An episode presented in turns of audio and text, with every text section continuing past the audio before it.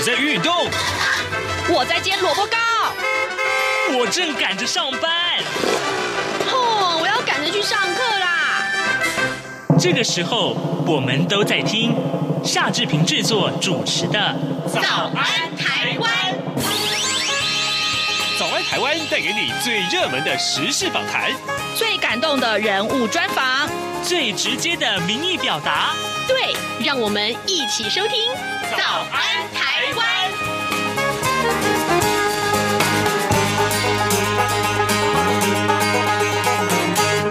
早安，台湾！我是夏志平。今天是二零二一年的三月二十四号，星期三。今天呢，志平为您安排来探讨这个话题啊，各位，呃，我们这个因为疫情的。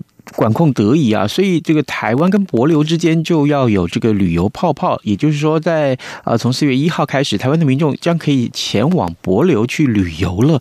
哇，这对很多呃一直呃每一年一定要固定出国去玩的人，这是非常非常大的福音呐、啊！我必须这么说啊。那么今天呢，待会儿我会跟您来连线静宜大学的黄正聪教授，我们请黄老师跟大家来聊一聊有关于这个两地之间的这个旅游。泡泡，那到底对于观光业的影响是什么呢？还有接下来大家可能更期待要去新加坡，对不对？新加坡的情况又如何？待会儿呢，我们跟黄老师连线喽。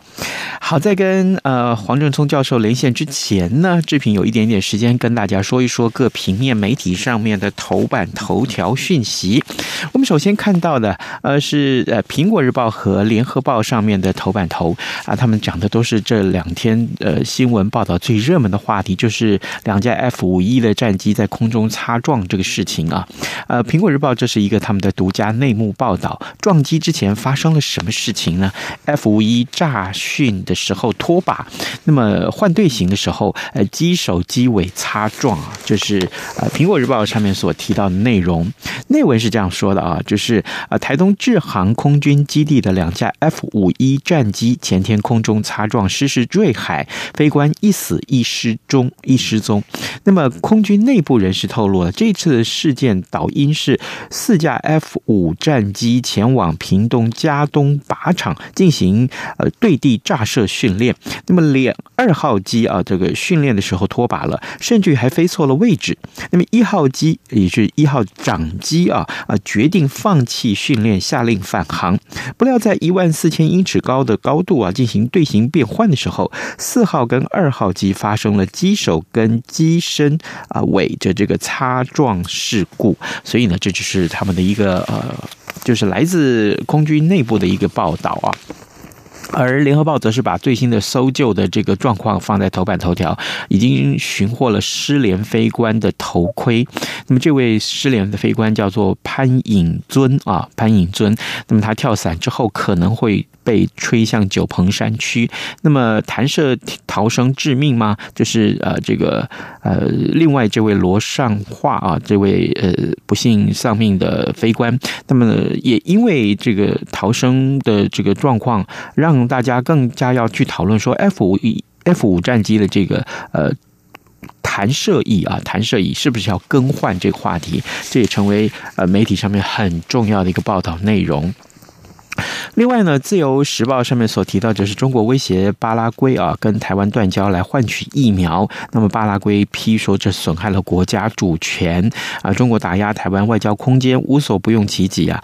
那么巴拉圭的外交部二十二号指出，有自称中国代理人的单位提出了和台湾断交作为疫苗采购的条件，不合理，而且损及主权，也不该利用各国保护人民健康的努力追求政治利益。这是。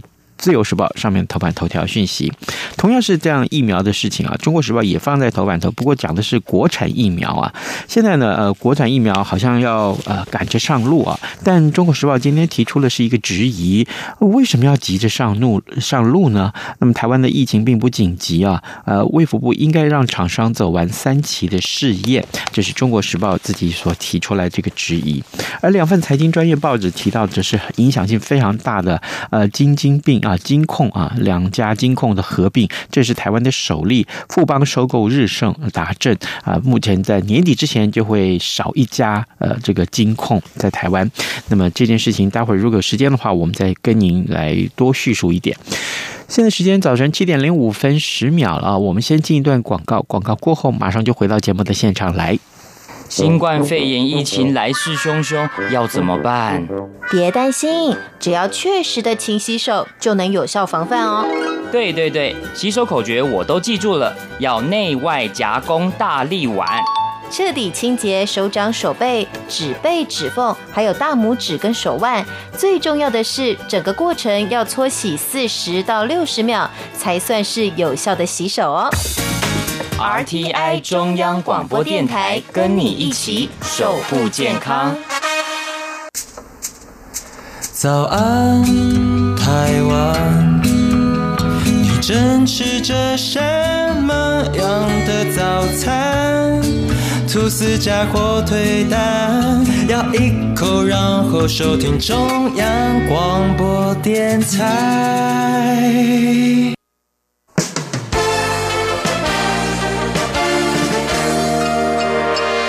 早安，笔记本。这里是中央广播电台台湾之音，您所收听的节目是《早安台湾》，我是夏志平。此刻时间早晨七点零六分二十九秒啊，呃，在经过了一年多的疫情的紧张之后，台湾和帛琉的旅游泡泡终于啊，成为观光旅游产业啊，呃，可以说是一线曙光啊，成为我们的一线曙光。那么从四月一号开始，台湾的民众啊就可以前往帛琉去旅行了，不过，还是要遵守严格的防疫规定啊，那么此刻我们要为您连线静宜大学观光事业学系的黄正聪教授，我们请黄老师为大家分析啊，台湾的观光产业应该要怎么样把握这个契机，重新端出更丰富的旅行套餐来。老师您早。哎，视频早，各位听众朋友，大家早！谢谢老师再度与我们的连线。每一次我们在讨论这个疫情之下的观光产业的时候，有这么严，这个很严谨的这个呃观察，通通是来自于观光系的呃黄正聪老师。老师，我想第一个问题啊，先请教您啊，从去年的呃这个观光旅游产业，我们讲这整个这样产业，包括了旅宿啦，包括了航空运输啊、游乐园区啊，点点点，那各项的统计。数据看来，这一年多以来，观光产业到底有多辛苦啊？嗯，好，嗯，那呃，因为整个疫情的影响哦，就是说我们现在诶出国跟来台哦，这这个几乎都是都是停了的哈。对，我们现在那个 边境的旅客大概只剩一个月，大概都只剩下。一万多人在出入而已哈，嗯，我们本来一个月大概都会差不多有一百多万的出入啊，嗯，所以大概就是这个出入境大概只剩一趴，嗯，那呃，国内的话哈，就是诶间接性有一些疫情啊，嗯，那只要有疫情发生的时候，我们整个国内的这个旅游状况也也会大幅的这个减少。啊，所以在这两个内或外的这个情形，哦，内外面有疫情跟国内有疫情之下，哈，对，我们的这个观光相关产业受的影响状况就不一样。那当然受影响最大就是就是旅行业啊，因为旅行业大部分过去大部分都是做出境的嘛，哈，嗯，那也有一部分的旅行业是做入境，所以因为出入境几乎都停了，啊，所以旅行业受的影响非常大，嗯，那只能做国内旅游。好，所以旅整体旅旅游业来讲啊，应该是衰退有达到九成啊，它是最严重的。嗯嗯，对。那其次的话就是那个旅宿业，嗯，啊，旅宿业，嗯，就是住宿产业。那住宿产业的话，其实事实上是几家欢乐几家愁了啊。哦。呃，也就是说，如果过去是以这个哎外国客人为主的啊，那它受的影响就很大。那如果过去它不以这个入境客人为主的啊，比如像中南部的。啊，或者像这个乡村的一些民宿啊，因为他过去如果不以外国客人为主，他现在国人又不能出国，他们会停在国内在旅游，所以不能说，哎，北部的这个大饭店啊，以外国客人为主的啊，它就衰退很严重。啊，在数据上面，它的衰退是达到这个哎二十七趴，那这二十七趴哦是。已经经过调整之后的，好，如果说像一开始刚发生的时候，那这衰退可能是达到八八成嘛，啊，那后来他们就推出一些方案去吸引国内客人，啊，所以是是有好一点点。嗯，那如果是乡村的话，啊，中南部的，那或者是像民宿类的哦，它的这个生意可能是更好啊，所以是旅宿业的状况又是这样子。嗯那游乐园区，因为大部分是以国内客人为主啊，但是在疫情期间它是很不好的啊。可是，在我们六月份，甚至在去年七月到十月，我们有这个国力补助啊，游乐园区小孩子的话就是。可以这个无限次的这个免费入园哦，那那时候更好啊，所以游乐园其实是本来不好，那后来很好。那当然有一个类别影响很大，就是航空运输业啊。那因为都不能不能出国，也不能来台了啊，所以航空运输业的客运哦，是是是，就是刚刚讲的剩一趴而已啊，客客人的部分。可是因为这个疫情期间哈，大家都喜欢这个宅在家里面看这个这个算是。远距的啊，所以所以它的这个嗯物流很算很好啊，很好，甚至他们可以靠着这个物流哈，嗯，来赚钱。所以全世界有这个世界航空公司赚钱，我们台湾就其中就有两家哦，所以所以这是非常特别的。嗯嗯嗯，有关于这个航空运输业，特别是我因为志平的。有这个呃，在这个航空公司呃，就从事工作的一些朋友，他就说这个运运运输旅客的啊，真的是惨兮兮啊。但是运输货运的这个部分，航运货运的这个部分啊，非常的畅旺啊。是啊，是啊，是这样。嗯嗯嗯，所以靠货运就可以养养这个整个航空公司啊。真的，真的是 好。这个呃，所以这个台北股市这个华航啊，这些这个航运股啊，真的遇到这个货运的部分。啊，这表现都特别的亮丽啊！哎，老师，那这个因为疫苗的推出啊，跟疫情的相对稳定啊，那台湾的这个跟博流有了这个旅游泡泡，也就是啊，相互把这个很多的旅行禁令都解除了。那一般预估啊，开放初期的盛况是很值得期待啊。呃，老师觉得第一个旅游泡泡出现的意义，对于台湾的旅游观光产业是有什么样的影响？对我，我想这个旅游泡泡的出现，其实是大家是期待了很久了，其实上也谈了很久。对，那我们双边国家哈，其实对这个事情都非常的谨慎。嗯，那只要有一些这个状况的话哈，大家就会会停下来。好，然后然后这个疫情稍微扩了控制，我们就会继续往下谈了。哈，嗯，所以这个很不容易，在这个算是最近哈，就是达成了协议。然后也做了宣布，好，四月一下的话，我们这个国人就可以来出国了。那对这个双边的这个算是旅游泡泡的这个行程哈，两边的意义是不一样的。因为帛琉的人口其其实大概就只有两万人嘛，哦，我们是两千万，对，所以这个大小是差非常多的。那呃，对我们来讲，对我们来讲的话，就是说，哎，国人终于可以这个出国了啊。那博柳他们期待是什么？博柳他们一方面希望是台湾的观光客过去，嗯，那另外一方面是这个他们因为这个人口这么少，所以他们的相关的医疗服务是是很不足的，啊，所以实际上大部分也都是依靠这个台湾。那这个呃过去如果他们有医疗需求，可能必须要透过包机来台湾，那这成本就很贵啊。那那如果未来这个已经飞机有这个定期班机这样飞的话，哈。他们就可以搭这班机来台湾啊，来来这个就医啊，所以事实上对他来讲也是很方便的了啊。那那所以这个在呃，在我们解决我们一部分的出国需求啊，这个这个有帮助啊，对他来讲是可以来做医疗。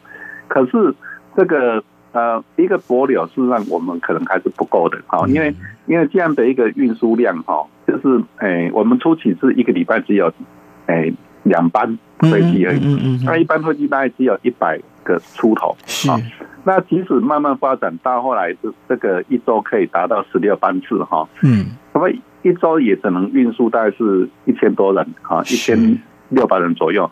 那这样的数量跟我们过去整个出国数量哈，差不多百一百分之一都还不到。啊，所以整个年度累积起来哈，也许能去帛琉泡泡圈的可能也不超过十万人。那我们过去出国一年是一千七百多万人呐，好，所以所以这个算是非常稀有能能出国的哈，嗯。的的的这个机会，好，所以一般我们预期这个是会非常热门。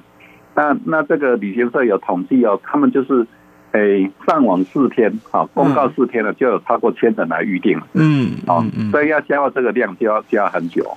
是哇，哎，老师，你刚刚说这个出国的人数只有过去一整年的人数去博流的话，它只有百分之一左右，可见这个这么多人想要挤破头要在这个时候出国的话，那这个旅游产品应该是贵到不行吧？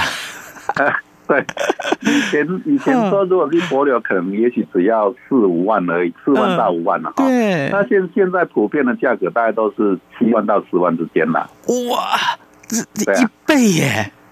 哎，对啊，因为这么久都不能出国了哈，所以所以现在有机会出国，而且现在只有一百个里面可能才有一个能有这样的机会，而且可能还要排队，要排很久。好，所以所以这这个价格是是很多人是愿意买单的啦。嗯，好，各位听众，今天早上志平为您连线访问的是静宜大学观光学系的黄正聪教授，我们请黄老师为大家解说啊，就旅游泡泡出现，终于这是万众期待了啊！这不但是呃呃这个想要出国观光的旅客们期待，同时更重要的是。观光旅游产业的从业者也期待啊，这件事情对我们来说是意义重大啊。呃，老师，那这个好，这。这么多的这个呃旅游产品，我们想看到这个博流特别被被选中了。那休息了这么久的旅游产旅行业者啊，此刻坦坦白讲，在之前他们做了很多准备工作。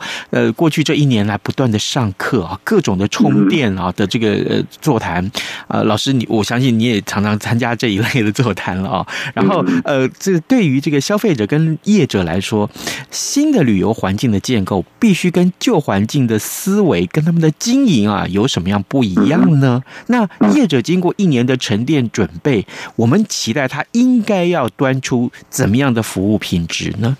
嗯嗯，好，那呃，因为这一次的这个旅游泡泡哈，就是说大体上就是台湾人出国去博流环了哈。那所以应该是说，很多这个准备端其实是在博流那一端的，啊，嗯，那台湾这一端的话，旅行业的话就是推出产品，好，然后招招揽客人，是，然后有人去做带团，啊，这一些这一些。哎，形式哈，那目前的整个开放是只有这个团团客可以去而已。嗯，啊，对，所以这个这个组团跟这个推这个算是导游去派遣哦，这个这一定是派是精精兵了哈。嗯，那在在博流端的话哈，他们其实在几个礼拜前已经开始做这个接待客人的演练了啊，从整个通关。到住宿这个饭店啊，到他们出来去玩啊，这一些他们也都算很认真，在做这一些相关的演练了。那刚刚有提过说，呃，现在的话是初期的话是一个礼拜只有两架飞机啊，那华航来飞的。那那一开始是这个礼拜，诶，礼拜四跟礼拜天，所以这样行程就是有五五天的啊，五天跟这个四天的这样的两个产品。那其一架飞机。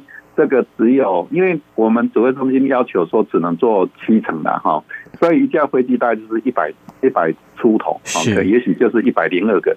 那呃，现在是有六个旅行社，他们可以取得取得这个机位。嗯，那如果如果一架飞机这样一百出来算的话，哈，嗯，大概就只有一个旅行社，可能就只有十七个名额。哦，好，十七个名额，所以这个是都是一下就满了。像我们刚刚讲这个。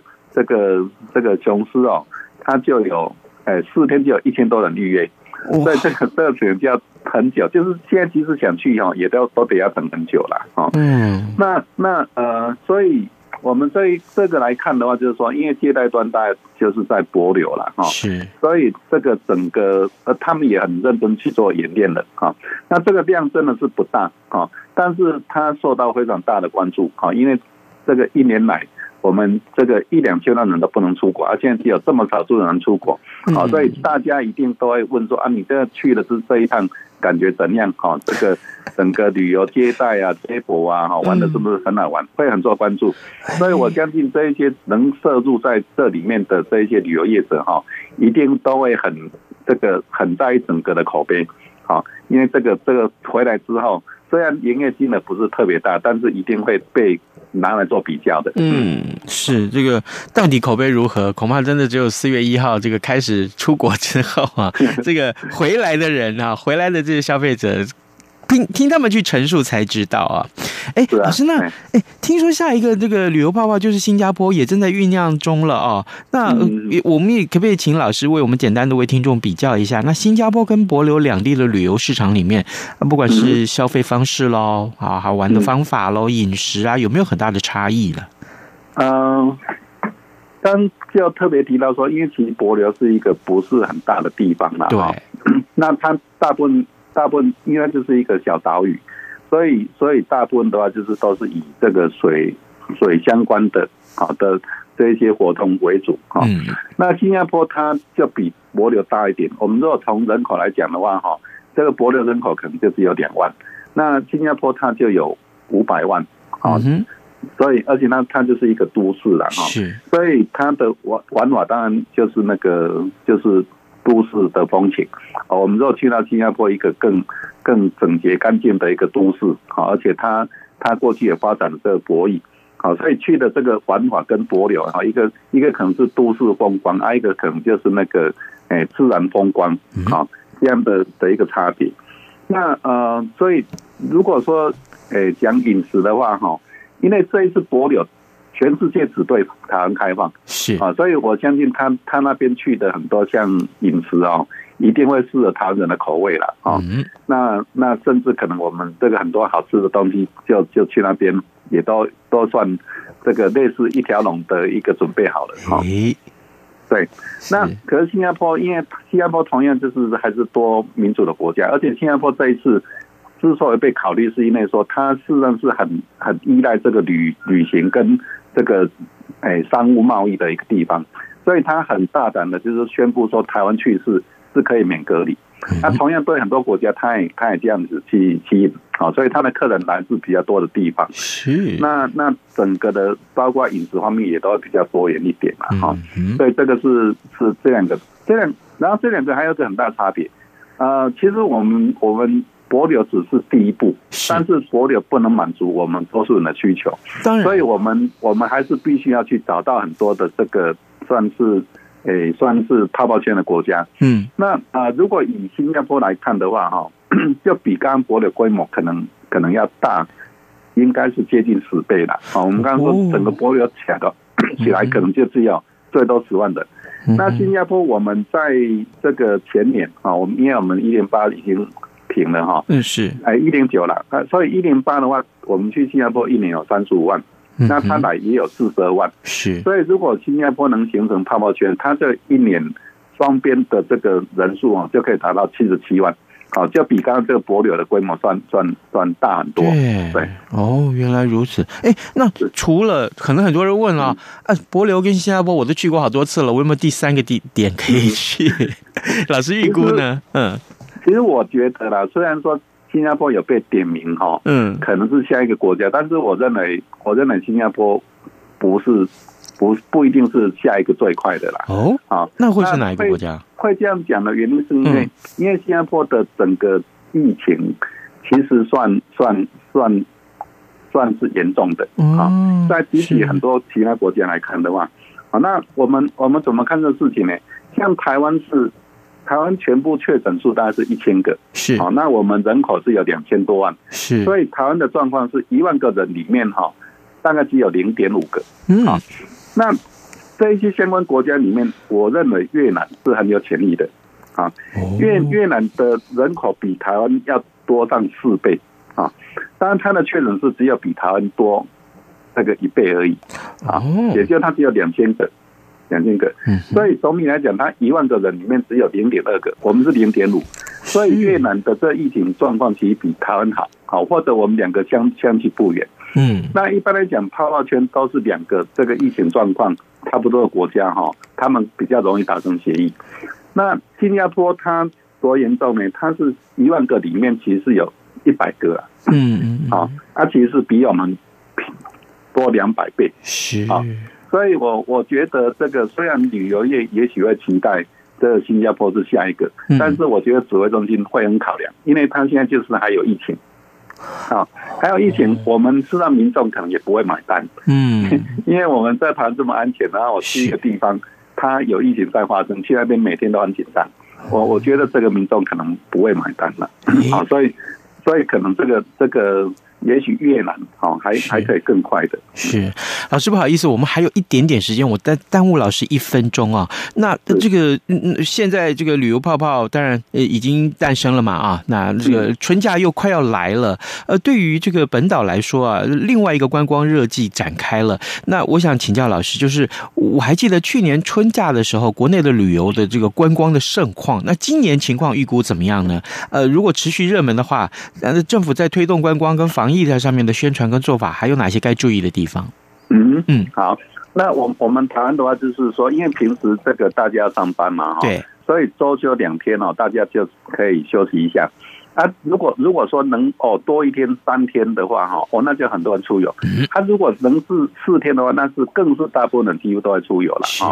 所以我想这一次的这个春假哈，也是不例外啊，一定会有非常多的这个人潮哦来出游。那去年的这个出游也是一大堆人出游哈，那当时这个诶指挥中心也很担心啊，所以上一次的这个假期之后，哎，这个甚至还在假期中就发发布这个紧急的警报了哈，说请大家要要这个远离这个群聚的情形啊。那我想这一次也会这个很多人出游啊，但是可能不会像上次这个爆发性那么那么的的这个严重了啊。那同样的这个呃。整个控管上面哈，是那因因为这个最近是是很安全的，因为我们最近都一直都是本土零确诊啊，那所以应该很多人都放心出游啊。不过在从政府跟民众这一端哈，大概我们一几乎都养成习惯了哈，我们会减少这个呃群聚呀，啊，当然要保持社交距离，然后勤戴口罩啊，必要是洗手啊，大概是正常的这个。这个防护行为，我们就可以有一个安全的旅游。好，呃，各位听众，今天早上这频非常非常荣幸能够为您访问静宜大学观光学系的黄正冲教授。我们请黄老师为大家解说。其实第一个旅游泡泡出现的时候，万众期待，大家有更多更多对旅游市场的开放的一个期待。那当然，在防疫的做好的前提之下，我们祝福大家玩得愉快，好不好？谢谢黄老师跟我们的连线，老师谢谢您辛苦了谢谢。各位听众，本台冬季频率将从台湾时间二零二零年十月二十五号上午九点开始，到二零二一年三月二十八号上午九点为止进行调整。到时候晚上七点到八点，原本七二三五频率播出的国语节目将停止播音。另外，从十一月一号零点开始，到二零二一年二月二十八号二十四点为止，原本六点到八点播出的国语节目将调整为六点半到八点半播出。不便之处，敬请见谅。早安，台湾，你正吃着什么样的早餐？吐司加火腿蛋，咬一口，然后收听中央广播电台。早安，报马仔。